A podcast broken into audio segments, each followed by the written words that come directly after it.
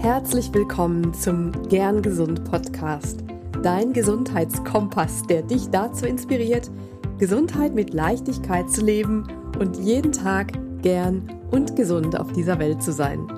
Ich bin Dr. Lahn Göttinger und ich freue mich, dass du hier bist.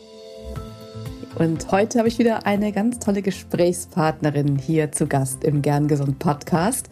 Und zwar ist das Dr. Anna Rode.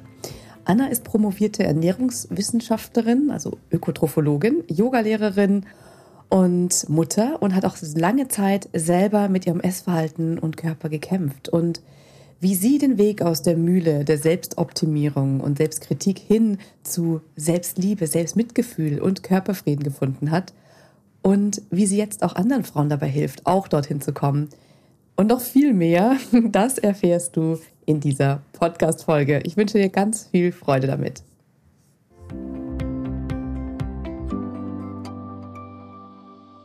Herzlich willkommen, liebe Anna. Ja, vielen lieben Dank. Hallo, schön, dass ich da sein darf. Ja, schön, dass du da bist. Ich freue mich schon auf unser Gespräch. Du begleitest ja als Coach Frauen dabei, mehr Leichtigkeit in ihre Ernährung zu bringen und Frieden mit dem Körper zu schließen, eine freudvolle Ernährung zu finden. Das klingt alles so, so schön. Und du selbst hast lange Zeit eben auch mit deinem Essverhalten und Körper gekämpft. Und ich möchte jetzt gar nicht viel vorwegnehmen, aber erzähl doch einfach mal gerne, wie war dein Werdegang dahin zu dem, was du jetzt machst, eben als Ernährungswissenschaftlerin? Wie war deine Geschichte? Mhm. Ja, meine Geschichte fängt an wohl an dem Moment, wo ich in eine Essstörung geschlittert bin. Ähm, das war damals, ich war nach dem Abitur in Kanada für Work and Travel und habe dort ähm, ja in kurzer Zeit viel ähm, zugenommen, habe gemerkt, wie sich dadurch die Reaktion im Außen auf mich ähm, verändern. Und man muss dazu sagen, dass ich immer schon ein sehr schüchternes Mädchen war, beziehungsweise dann eine schüchterne Frau. Das war dann Anfang 20. Und ich habe im Jugendalter angefangen, meinen Selbstwert auf meinem Äußeren aufzubauen, ohne mir wirklich darauf was einzubilden, sondern es war eher so auf die Reaktion der anderen auf mich. Dachte ich, okay, dann, dann bin ich jetzt mein Körper und das bin ich. Mhm. Und dann habe ich zugenommen. Und als ich dann nach Hause kam nach dem Work and Travel, habe ich auch da gemerkt, okay, die Reaktionen im Außen sind plötzlich anders. Und ähm, das und sicherlich ja diese Unsicherheit in mir hat dann dazu geführt, dass ich ähm, ich wollte natürlich abnehmen, habe dann sehr streng ähm, ja, Diät gehalten, jetzt keine spezielle Diät, ich habe einfach wenig Kalorien zu mir genommen. Hat dann in Heißhungeranfällen ähm, geendet und ich bin dann in eine Bulimie geschlittert. Habe dann wahrscheinlich dadurch bedingt entschieden, Ernährungswissenschaften bzw. Ökotrophologie zu, zu studieren. Das ist Haushalts- und Ernährungswissenschaften. Und ja, hatte das dann tatsächlich sieben Jahre lang, ähm, habe es komplett geheim gehalten für mich, habe das mit niemandem geteilt. Und irgendwann, ja, wie so oft, ne, wenn man dann irgendwann wirklich ganz am Boden ist und einfach komplett nicht mehr kann und der Leidensdruck so groß ist, dann habe ich es dann geschafft, auch durch den Impuls von einer Freundin, die sich, ja, mir einen Brief geschrieben hat, in dem sie sich um mich gesorgt hat, weil sie fand, dass ich sehr dünn war, ähm, habe ich es dann geschafft, mich das erste Mal jemandem zu öffnen nach sieben Jahren und habe dann mir einen Therapieplatz gesucht. Und habe auch einfach diese Entscheidung getroffen, dass ich Heilung haben möchte. Und nach dieser Therapie, die dann auch ambulant wirklich erfolgreich war, ich hatte so eine tolle Therapeutin, ähm, war ich an dem Punkt, dass ich, denke ich mal, ein, ja, ein Essverhalten hatte, das jetzt nicht mehr ähm, ja, krankhaft war, sondern immer noch ja irgendwo diese diese Färbung hatte von ne, nur nicht zu viel essen, ähm, nicht zu viele Kalorien.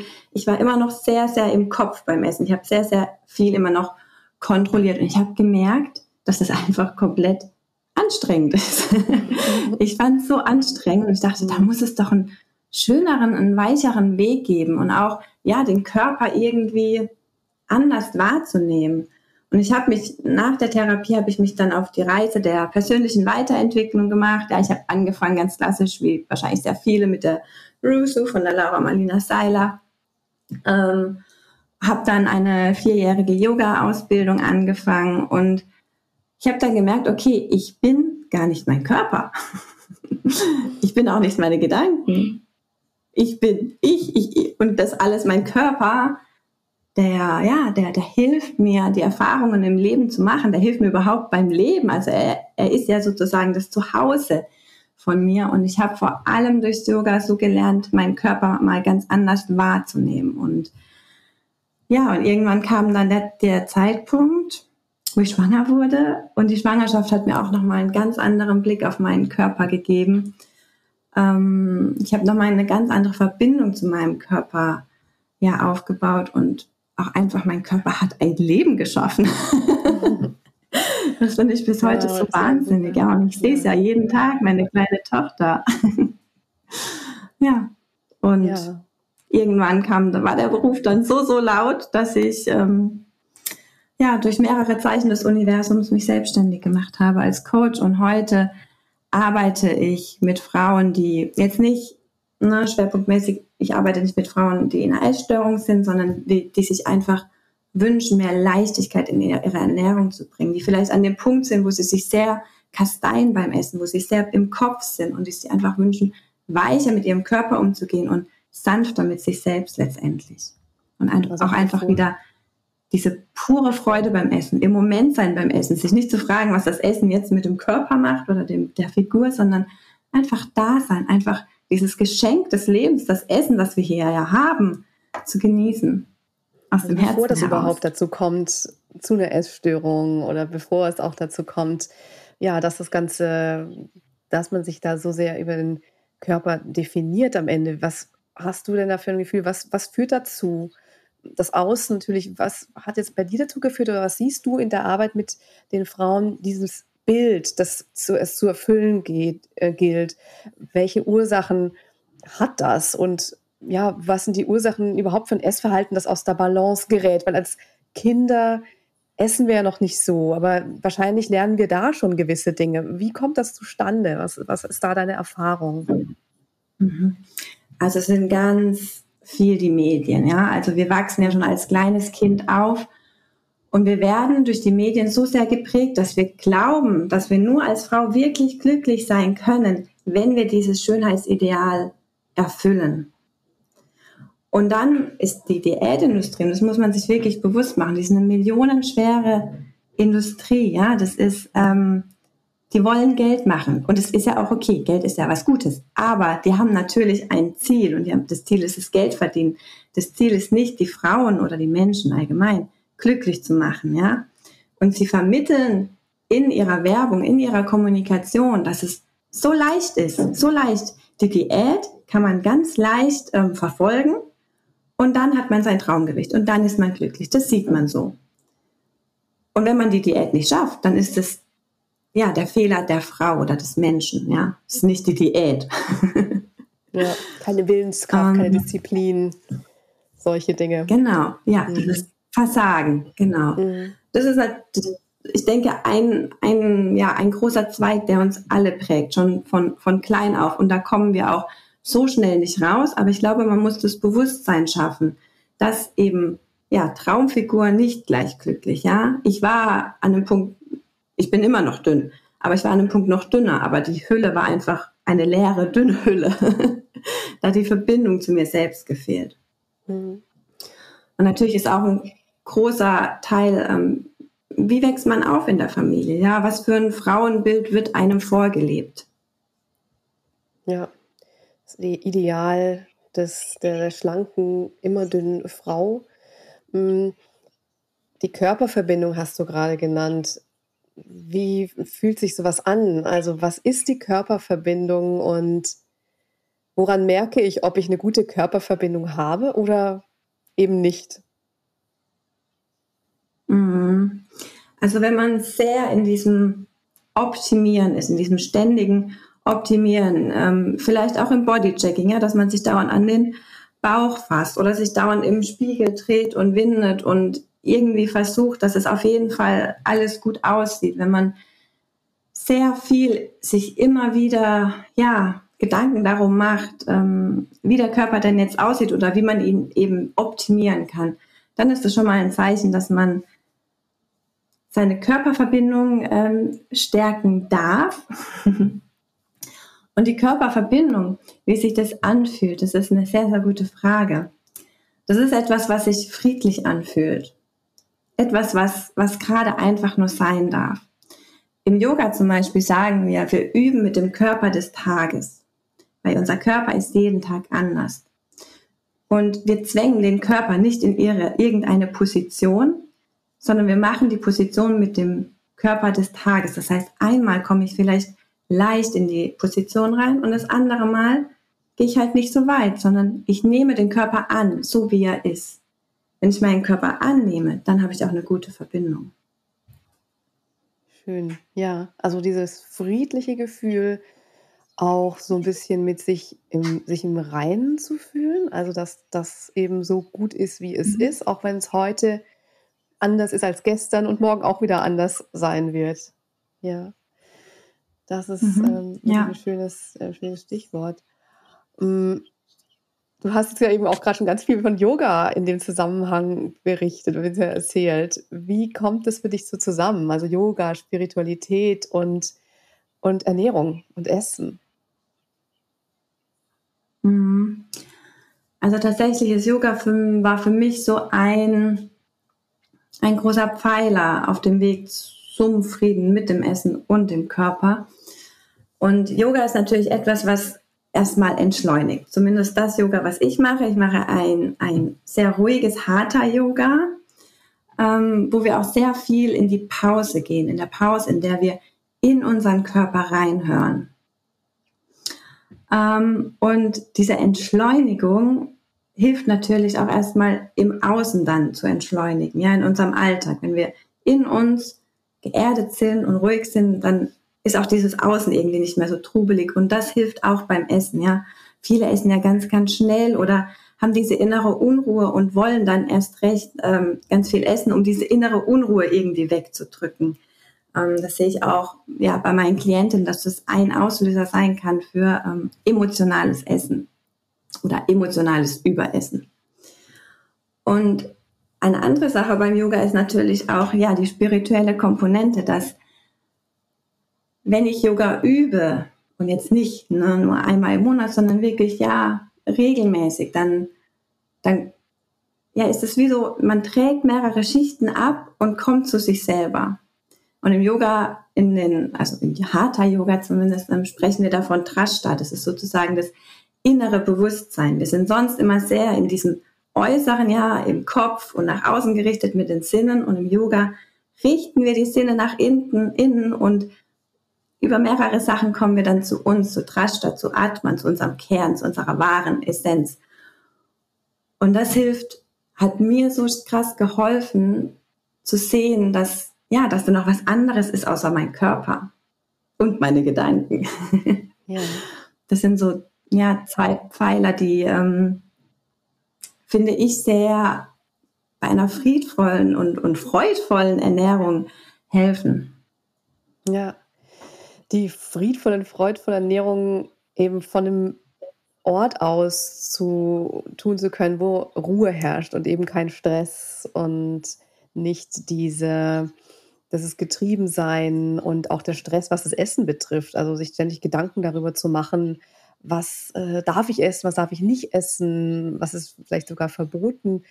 Hm, nun ist ja so, dass viel, dass ja viele, die sich nicht dann so wohlfühlen mit dem Essen oder die, die sich unwohl fühlen mit sich selbst, da ja schon auch ihre Geschichte haben mit Diäten oder bestimmten ähm, Ernährungsformen, Dinge weglassen, und das rauszukriegen ist ja oft gar nicht so leicht. Also gerade hast es ja auch erzählt, ne? diese Gewohnheiten ähm, oder auch dieses Restriktive, das wirklich loszulassen, dafür scheuen sich ja dann auch sehr viele, weil natürlich so die Angst da ist, dass irgendwas könnte aus Kontrolle geraten. Oft ist ja auch so eine Art Kontrolle auch mit dabei, das eben kontrollieren zu wollen. Und ja, wie gelingt das? Wie kann ich mich da entspannen, wenn, also Essen gegenüber? Oder wie kann ich diese Angst davor verlieren, wenn ich jetzt, oder wie esse ich tatsächlich so, dass ich vertrauen kann, dass, es, dass ich so esse, dass es mir auch gut tut? Ja, oder nicht plötzlich eben auch einen Heißhunger mhm. bekomme. Und das ist, glaube ich, gar nicht so einfach. Und erzähl mal so deine, deine Tipps und Tricks diesbezüglich. Wie, wie, das ist bestimmt ein Knackpunkt dieser ganzen Ernährung, nehme ich mal an. Also es ist tatsächlich nicht so einfach und es gibt auch keine Schritt-für-Schritt-Anleitung, wie das äh, geht, weil das Essverhalten ist tatsächlich sehr individuell und man muss auch sagen, dass im Essverhalten sich viele emotionale Gegebenheiten zeigen. Das heißt, man muss oft wirklich Fall für Fall schauen.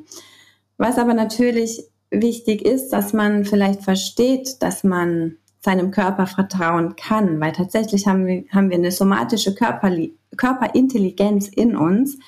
Und diese somatische Körperintelligenz, die war noch, und das finde ich mega spannend, die war sogar schon vor dem Sexualtrieb da, ja. Also dieses, der Ernährungstrieb war schon vor dem Sexualtrieb in der Evolution da, bei den Einzellern, bei unseren Vor, Vor, Vor, Vor, Vor, Vorfahren.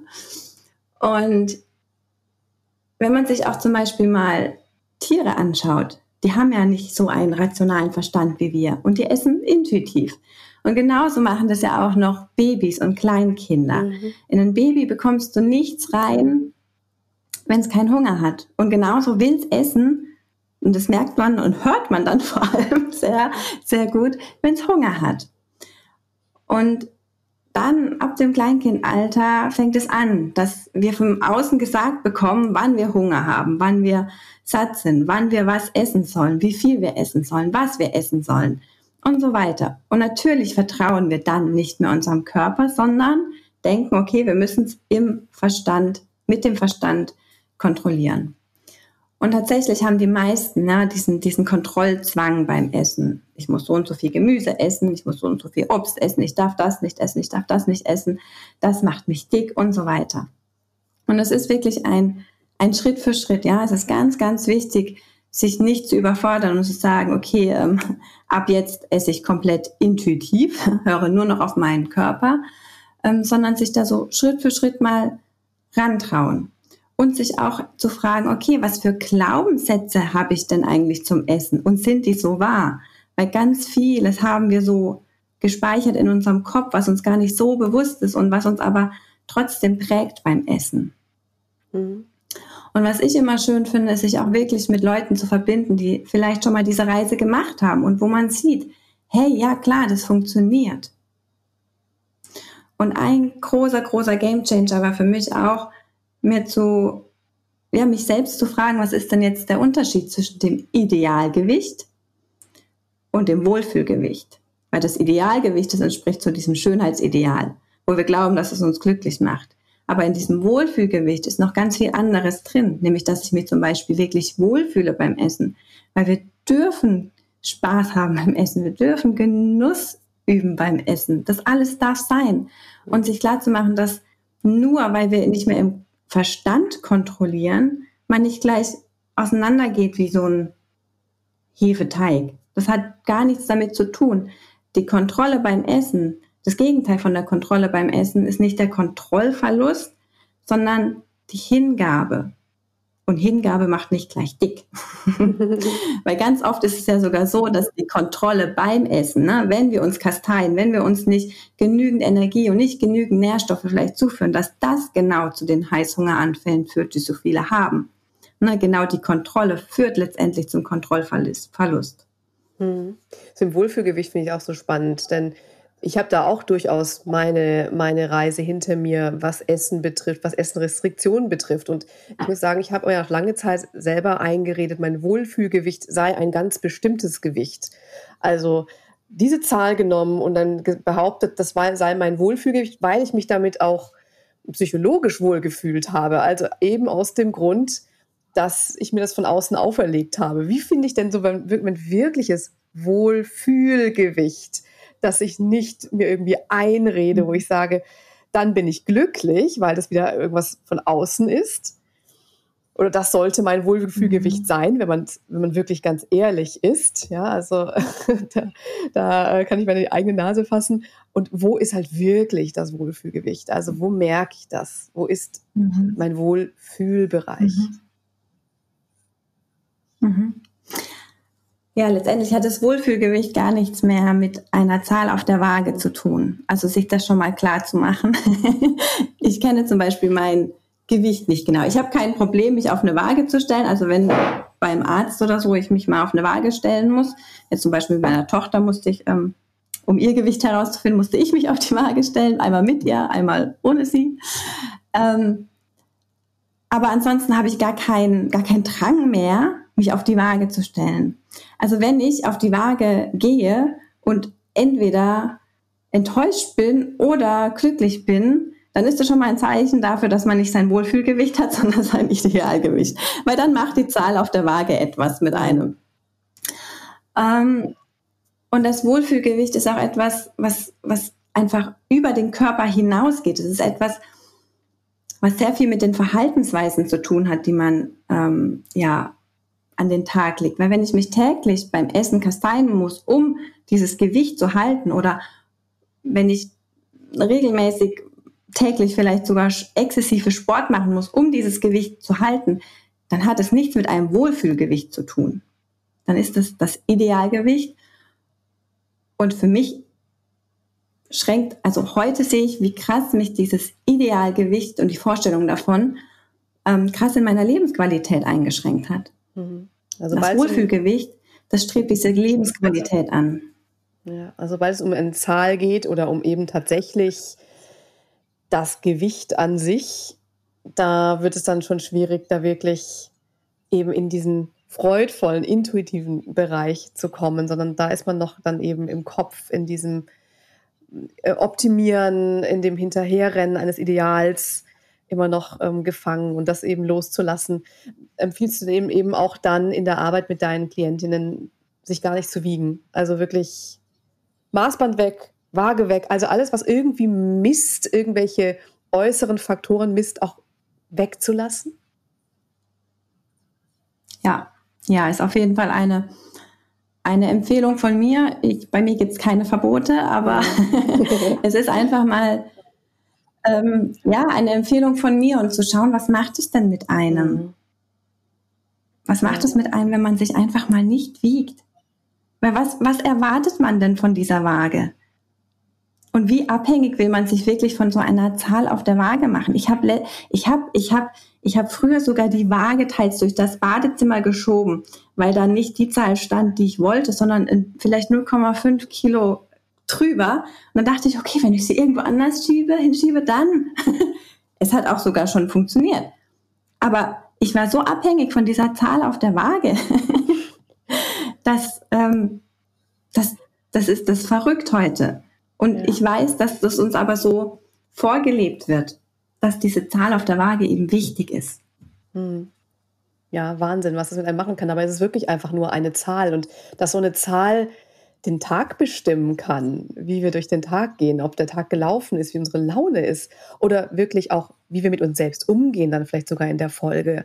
Ähm, tun wir uns was Gutes oder kommen wir in so einen Selbstsabotage-Modus, jetzt ist ja auch alles egal und dann womöglich dadurch noch in eine Heißhungerattacke und das befeuert ja auch nochmal das Essverhalten auf eine ganz bestimmte Art und Weise.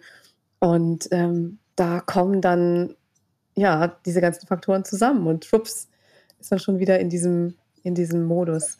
Ähm, was ich ja oft höre, wenn es um eben intuitive Ernährung geht und ähm, genussvolle Ernährung, ähm, dass das oft nicht gesund sei. Eben dieses, wenn ich jetzt alles essen darf, äh, essen kann, was ich will, dann will ich ja nur noch Süßes essen oder dann esse ich nur noch ungesund oder irgendwas in der Richtung. Ne? Wie, wie passt das zusammen? Wie, ähm, wie siehst du das eben speziell auch als Ernährungswissenschaftlerin eben mit äh, dem ganzen Wissen über gesundheitsförderlich? Ich versuche auch mal gesund und ungesund beim Essen zu vermeiden, aber eben ja, Nahrungsmittel, die eben uns fördern, die unsere Gesundheit fördern und die nicht. Und wie findet man da die Balance ähm, und auch nicht Angst davor zu haben, dass man eigentlich den ganzen Tag dann nur noch Süßes oder ähm, Chips oder was auch immer man essen mag, was man sich sonst eher verboten hat?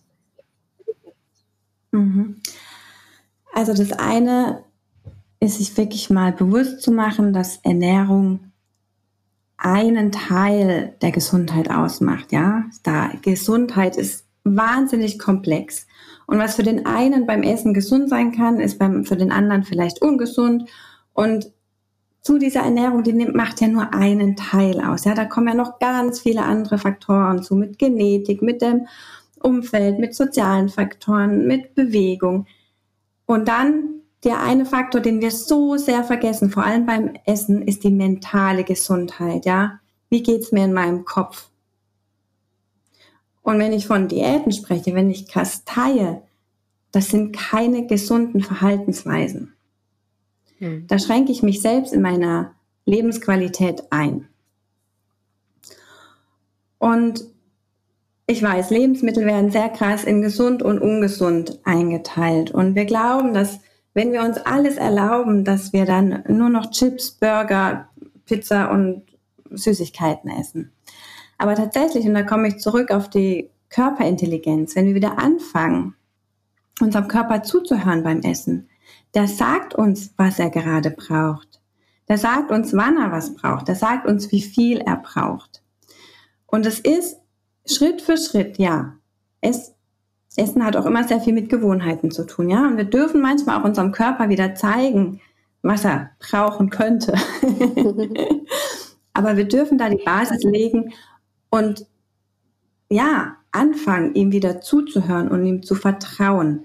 Weil wir glauben immer, dass die im Außen wissen, was unser Körper braucht, aber woher sollen die das denn wissen? Und der Verstand ist schon mal gar nicht dazu gemacht, zu wissen, was der Körper braucht, sondern der Körper zeigt es uns.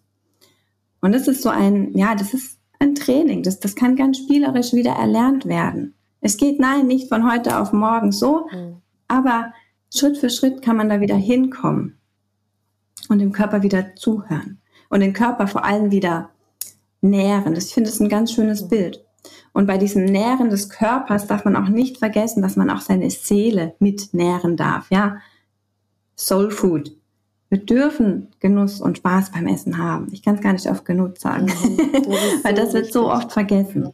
Ja, vor lauter das darf, das nicht und ähm, wirklich das Verkopfte und äh, dann so Sachen wie ähm, Cheat Days, oh, da darf man mal endlich irgendwie mal was ganz Böses essen. Das sind alles wirklich gefährlich, sage ich mal, gefährliche oder wirklich zerstörerische Dinge, die unser Essverhalten einfach so nachhaltig äh, beeinflussen und diese, das schöne Wort somatische Körperintelligenz so unter sich begraben. Ähm, ich finde das äh, spannend. Ich wollte da gerade auch nochmal ähm, reinhaken mit der somatischen Körperintelligenz. Ähm, kannst du es nochmal so ein bisschen erklären? Das hat jetzt hat ja schon jetzt ein bisschen angeklungen, was das so ist. Es ist etwas, was uns schon so ähm, ursprünglich innewohnt. Ähm, wie, ja, wie in deiner Arbeit nutzt du diese wahrscheinlich ja eben auch? Ähm, kannst du da nochmal was dazu sagen? Was ist das genau und ähm, mhm. wie kann man diese auch stärken? Mhm. Ja, also somatische Körperintelligenz heißt erstmal, dass ganz einfach ausgedrückt der Körper eine Intelligenz hat und er dadurch eben weiß, was er braucht und was er nicht braucht. Und das kommuniziert er uns ne? durch bestimmte Gefühle wie Hunger, Sättigung, Lust, Appetit. Das sind Zeichen des Körpers, dass er gerade etwas braucht oder eben etwas nicht mehr braucht. Wenn ich zum Beispiel eine Abneigung gegenüber etwas habe. Kann auch sein, dass der Körper das dann einfach nicht verträgt. Also wir können beim Essen wieder viel mehr auf diese Verträglichkeit und auf die Lust hören, auf den Appetit. Das geht aber nur, wenn ich als Basis schon mal wirklich genügend Kalorien zu mir führe. Also ne, wenn ich immer in diesem Kaloriendefizit bleibe, dann wird es schwer, weil dann will der Körper einfach nur Kalorien, Kalorien, Kalorien und will aufholen, was er nicht bekommen hat. Und wenn wir jetzt mal davon ausgehen, dass der Körper uns sagt, was er braucht und was er nicht braucht, dann können wir lernen, wieder dem zuzuhören. Und dieses Zuhören passiert nicht, indem wir die ganze Zeit in unserem Kopf sind, sondern indem wir wirklich in unseren Körper gehen. Indem wir uns fragen, okay, habe ich gerade Hunger? Habe ich gerade vielleicht einfach nur ein ja, emotionales Defizit oder ne, ist da vielleicht gerade eine Emotion, die ich nicht fühlen will, die ich wegdrücken will und will ich deswegen essen?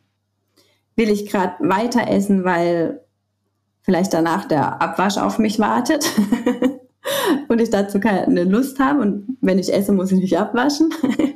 Also manchmal sind es so ganz kleine Dinge auch, die uns dazu ja, verleiten, nicht auf unseren Körper zu hören. Und wenn wir auch uns wieder diesen Genuss wirklich beim Essen erlauben, und zwar diesen wahren Genuss, diesen wirklich mit den Sinnen genießen, im Moment sein, das hilft uns auch wirklich, Vertrauen zum Körper aufzunehmen, weil das ist auch eine, ja, eine, wie Wellness für den Körper vielleicht, wenn wir genießen. Das tut ihm auch gut. Und was dem Körper gut tut, tut wieder, wiederum uns gut. Mhm. Also es sind diese kleinen, kleinen Schritte, die wir da tagtäglich gehen dürfen und wirklich anfangen, wieder dem Körper mh, mm, mit einem offenen Ohr zuzuhören. Ja, sehr, sehr schön.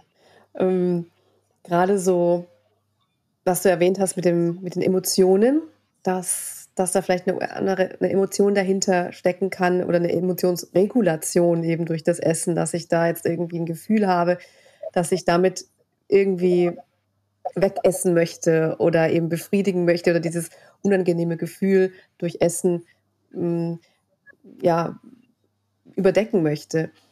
Was tue ich denn in dem Moment? Also wenn es jetzt wirklich das da ist und ich stelle fest, okay, jetzt ist da eine Emotion, was mache ich denn damit? Also ähm, es ist dann auch so, dass ich denke, ach ja, jetzt geht es mir gerade nicht so gut, dann möchte ich jetzt eben die Schokolade essen und ich weiß, es ist die Emotion, aber ich kann mir nicht helfen. Es ist jetzt halt so und das tut mir jetzt gut. Aber eigentlich möchte ich ja auch davon mhm. wegkommen, dass Essen für mich als Emotionsregulator mhm. letztendlich da ist. Was, was rätst du da? Mhm. Also erstmal bin ich, ich bin nicht so diese ganz oder gar nicht. Ähm, also ich finde, Essen darf der Seele gut tun. Wir dürfen auch mal essen, um mit sogenannten negativen Gefühlen umzugehen. Wobei, ne, Gefühle sind eigentlich immer nur Wegweiser und Leuchttürme für unsere Bedürfnisse. Eigentlich sind sie nicht negativ oder positiv. Es ist immer nur die Bewertung, Bewertung die wir ihnen geben. Aber ich denke, Essen darf uns auch mal ne, durch schwierige Zeiten begleiten. Das ist jetzt nicht so, ne, also nicht ganz oder gar nicht, aber es kommt natürlich auf die Balance drauf an. Also ist Essen zum Beispiel die einzige Möglichkeit für mich, meine Gefühle zu regulieren? Oder habe ich noch andere Möglichkeiten? Kann ich mich bewusst dafür entscheiden oder läuft es automatisch ab?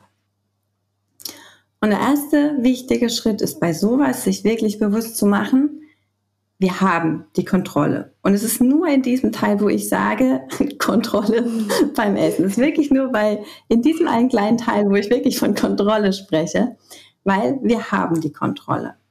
Und es kann sein, dass wir das ein, uns einmal vornehmen. Einmal sagen, okay, das nächste Mal, wenn ich traurig bin, esse ich die Schokolade nicht, sondern, und dann ist es ganz wichtig, sich ähm, sozusagen Notfallpläne beziehungsweise Alternativen schon davor auszusuchen. Ne?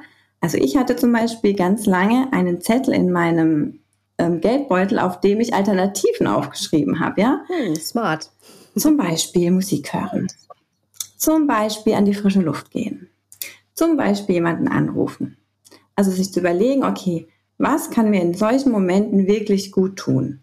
Für was steht diese Emotion? Was möchte mir die Traurigkeit sagen? Was steckt dahinter? Welches Bedürfnis? Was brauche ich wirklich in diesen Momenten?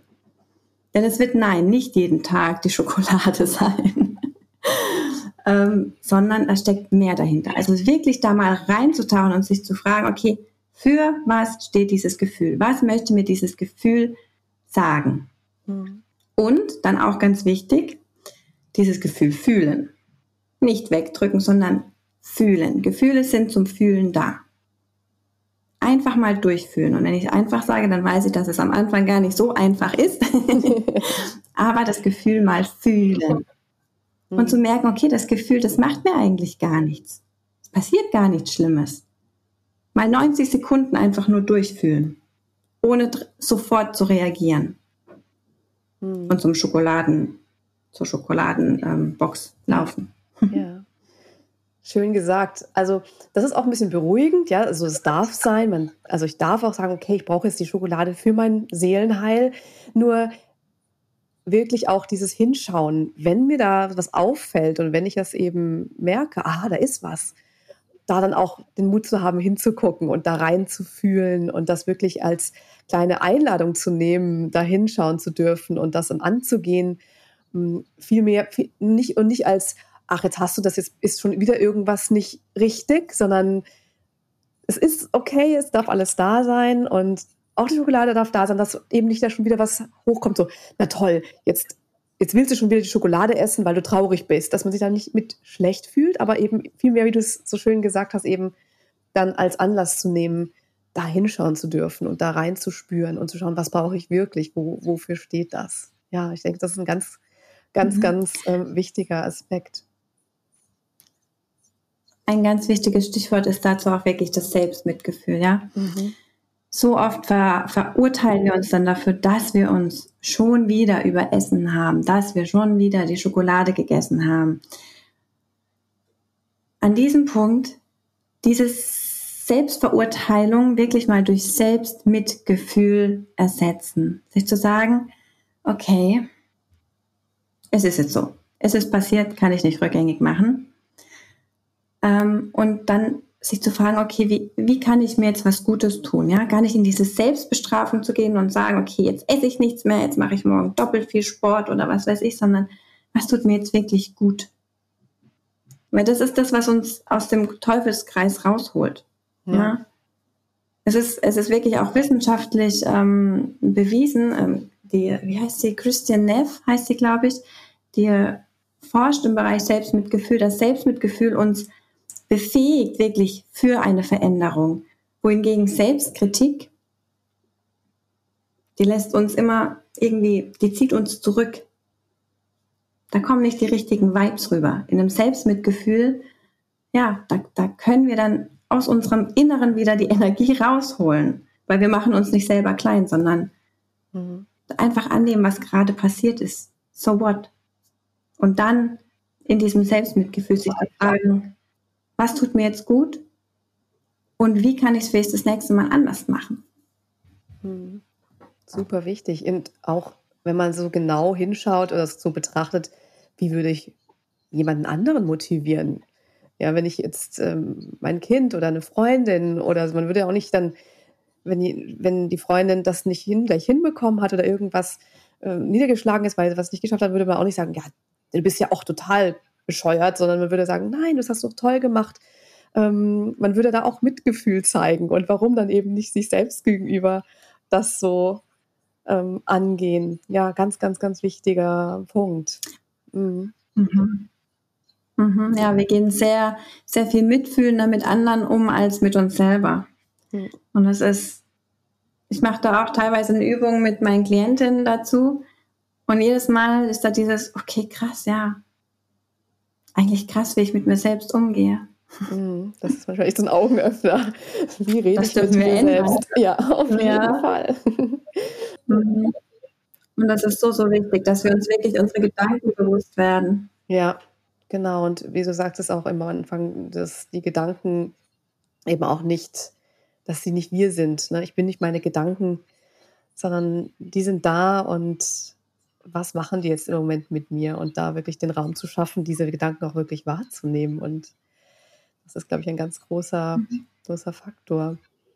Ähm, schön, ja, vielen, vielen Dank schon für diese tollen Insights. Ähm, ich würde gerne nochmal dieses schöne Wort, was ich bei dir eben auch entdeckt habe, dieses Wort der eben freudvollen und holistischen Ernährung ähm, aufgreifen. Ähm, was bedeutet das denn? Was ist eine, eine holistische Ernährung für, für dich? Mhm.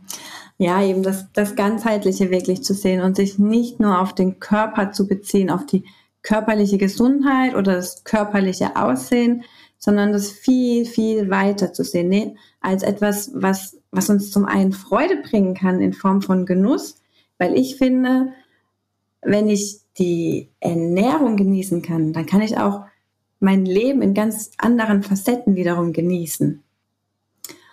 Und sich auch klar zu machen, dass beim Thema Ernährung wirklich die Psyche mit reinspielt. Und dass wir auch da gesund sein dürfen. Nein, dazu muss ich nicht in einer Essstörung sein, aber was ich eben immer, also wirklich der Großteil der Frauen, ich kann keine genaue Zahl sagen, aber wir haben es alle, dass wir diese, diese Kontrolle in uns haben beim Essen. Und ich finde, da dürfen wir einfach einen Teil davon loslassen. Also ich sage gerne, Essen mit Körper, Geist und Seele. Ja, unser Körper darf mitbestimmen, unser Verstand darf natürlich auch ein bisschen mitmachen. Ne? Wir müssen ja auch planen. Ähm, man kann ja ne, einkaufen und sowas muss man ja planen. Ähm, auch wenn man eine Familie hat sowieso. Man darf auch mal seinen Hunger ein bisschen planen, wenn man, aber das ist dann schon eher für Fortgeschrittene. Aber wenn man zum Beispiel abends ins Restaurant geht und dann vielleicht um 5 Uhr, um 17 Uhr Hunger hat, dann kann man den Hunger vielleicht etwas schieben. ähm, na, und auch das ist einfach, ne, was ich sage mit dem Genuss, dass es der Seele gut tun darf. Dass, da darf ganz viel Weichheit in die Ernährung rein. Mhm. Dieses Sanfte, dieses, dieses Weibliche. Letztendlich ist es das, wir brauchen viel mehr Weiblichkeit in der Ernährung. Ja? Intuition ist ja die weibliche Energie. Und auch im Umgang mit, mit dem Körper dürfen wir so viel sanfter sein, auch wenn er nicht perfekt ausschaut, auch wenn er keinem Ideal entspricht. Wir dürfen da so viel mehr Vielfalt mit reinbringen. Und so wie wir mit unserem Körper umgehen, gehen wir letztendlich auch mit uns um. Ja. Und es ist immer ein, ein Zusammenspiel. Also ich denke, eine eine normale Ernährungsberatung, die, die kratzt nur an der Oberfläche, ja, die will dein, die will dein, dein Essverhalten verändern. Aber in so einem holistischen Ernährungscoaching, da kommen wir von allen Seiten ran. Also das ist ganz, ganz viel, ja, persönliche Weiterentwicklung mit drin. Also ich arbeite viel an den Bedürfnissen meiner Klientin, viel mit den Werten. Ähm, ja, also sehr, mhm. sehr breit gedacht einfach. Es ist nicht nur das Essverhalten, was da reinspielt. Ich hatte auch schon mit einer Klientin, da haben wir letztendlich fast gar nichts am Essverhalten gemacht. Ja. Die, die hat das Coaching gebucht und es hat schon Klick gemacht gehabt und dann haben wir ganz viele Sachen, die dahinter stecken, äh, bearbeitet und mhm. gelöst. Und das ist so das Magische an, an der Ernährung. Äh, man sagt ja auch, dass ähm, die Ernährung so dein dein, dein, ja, der, der Spiegel deiner Seele ist. Körper ohne Ernährung ist ein Spiegel deiner Seele. Es zeigt, wie es dir geht. Sehr schön. Und auch ein Faktor, das auch so anklang, dass es kein anderes Regelwerk ist, dass eben dieses ähm, Prinzip des intuitiven Essens eben nicht wieder bedeutet, etwas irgendwie richtig machen zu müssen oder ähm, wenn man dann eben nicht dem so nachkommt, wie man sich das vorstellt. Ich esse jetzt jeden Tag 100% perfekt intuitiv, dass das eben nicht ähm, irgendein anderes Regelwerk ist, keine Diät ist, kein, keine andere Form von ähm, äh, Selbstoptimierung oder Befolgen von Regeln. Ähm, das hast du ja auch öfters äh, so rausgestellt. Es gibt da keine Verbote. Es gibt eben kein, das muss jetzt so sein und darf nicht anders sein. Ja, das ist wirklich auch Teil von diesem mhm. holistischen Konzept. Ja, sehr, sehr schön.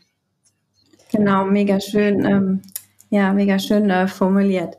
Genau, ganz wichtig dabei ist wirklich, dass man, jetzt sind wir immer sehr im Außen mhm. beim Essen. Was ist gesund, was ist ungesund? Und wenig im Innen. Und genau, was das, was du sagst, beim intuitiven, freudvollen, wie auch immer, eigentlich benenne ich es gar nicht. Ich mhm. benenne es gar nicht mehr so sehr in eine Richtung, weil selbst beim intuitiven Essen ist da besteht inzwischen ach, so viel Quatsch da draußen. Es ist eher wirklich dieses, schaut mal nach innen beim Essen. Was, was brauchst du gerade auf körperlicher Ebene, auf seelischer Ebene? Was brauchst du wirklich? Und wenn es gerade nicht so läuft, wie du dir vorstellst, was steckt dahinter? Was kannst du anders machen? Und dann nicht nur beim Verhalten rumdoktoren, sondern wirklich schauen, was steckt dahinter. Und das ist manchmal so ein bisschen die Krux, weil das trauen sich nicht viele. Mhm. weil da so die Angst besteht, okay, was entdecke ich denn da? Aber die Angst möchte ich wirklich nehmen, weil das ist so ein schöner Weg und den sehe ich auch bei meinen Klientinnen. Das ist so schön, wie die aufblühen in den Coachings, ja, weil sie, weil sie eine ganz andere Bewusstseinsebene für sich entdecken und leben und nach außen bringen. Und das, das ist einfach jedes Mal so schön zu sehen. Und klar, es ist nicht immer, ne, zuckerweich und ähm, Einhornstaub, aber der Weg ist trotzdem wunderschön. Er ist wunderschön und ich wollte ihn nicht mehr zurückgehen, ja.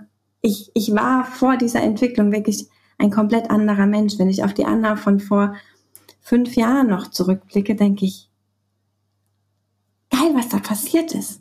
Schön. So schön. Und das ja. steckt alles hinter Ernährung. Geil. ja, das, da bist du auf deine Reise gegangen und jetzt äh, begleitest du andere dabei, diese Reise zu tun.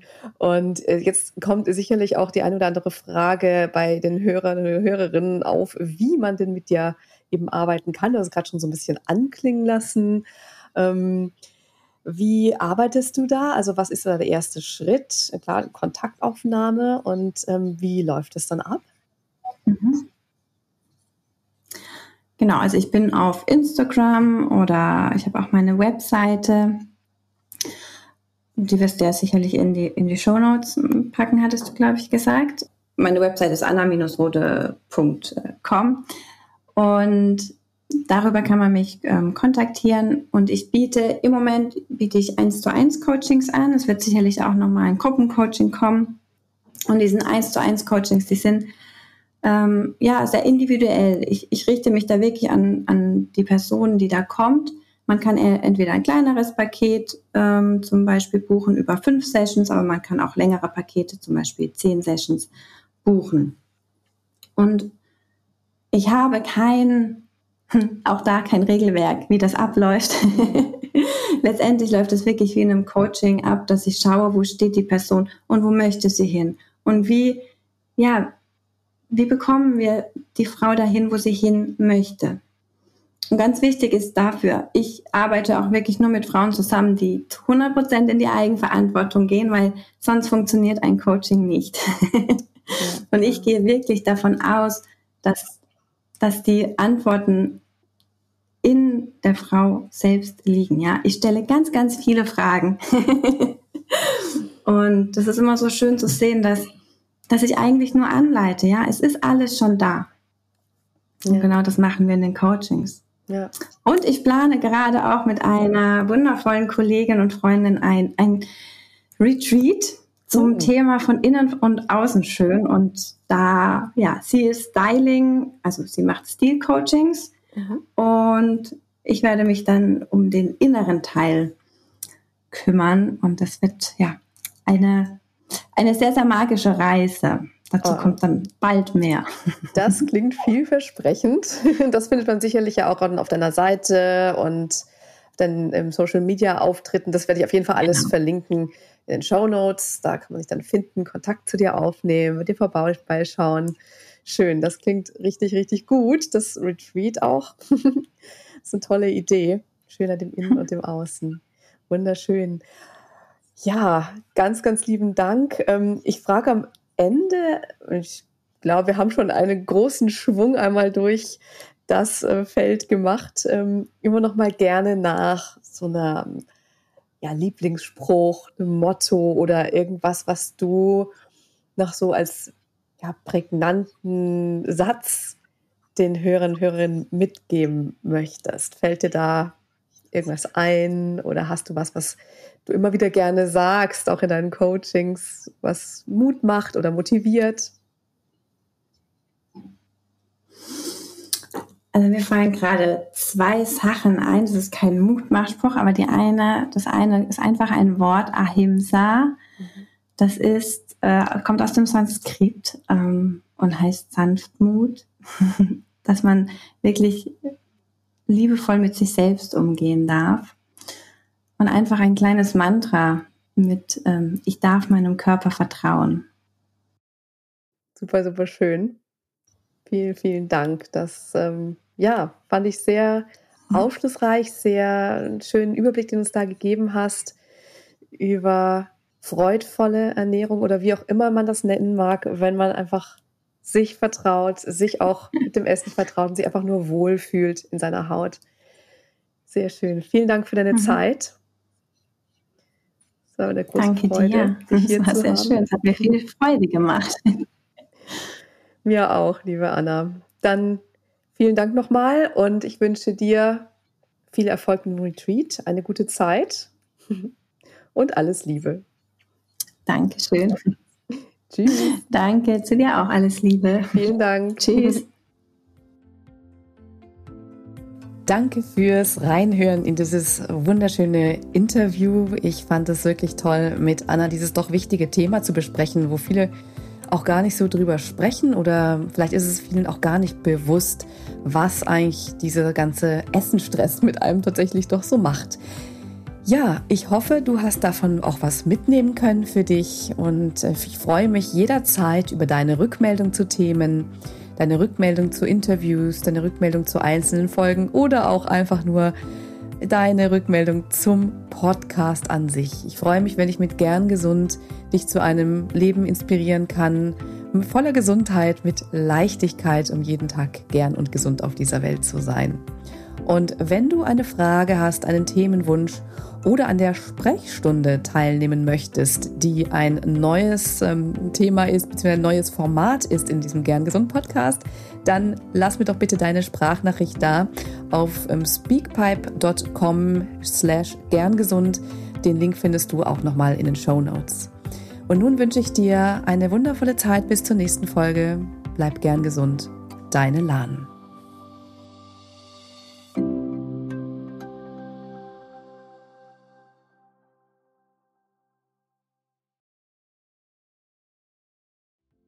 Ganz lieben Dank an dich, dass du heute reingehört hast in den Gern Gesund Podcast. Was gibt es denn aktuell noch, was du tun kannst, um deine Gesundheit mit Leichtigkeit zu leben? Gerne unterstütze ich dich mit meinem 5-Tage Health Flow. Fünf Tage lang bekommst du eine E-Mail von mir mit Ideen, Impulsen und Übungen, um direkt ins Tun zu kommen. Dieser 5-Tage-Kurs kostet dich 0 Euro. Du trägst dich mit deiner E-Mail-Adresse bei mir ein und bekommst direkt meinen Input und mein Wissen für dich in deine Inbox. Folge einfach dem Link 5 Tage Health Flow in den Show Notes. Und wenn du noch weitergehen möchtest, dann melde dich doch gerne direkt bei mir, wenn du magst. In einem kostenfreien und unverbindlichen Gespräch schauen wir, in welchen Gesundheitszielen ich dich ganz persönlich unterstützen kann. Ich freue mich darauf, von dir zu hören. Bis zur nächsten Folge. Bleib bis dahin gern gesund deine Lahn.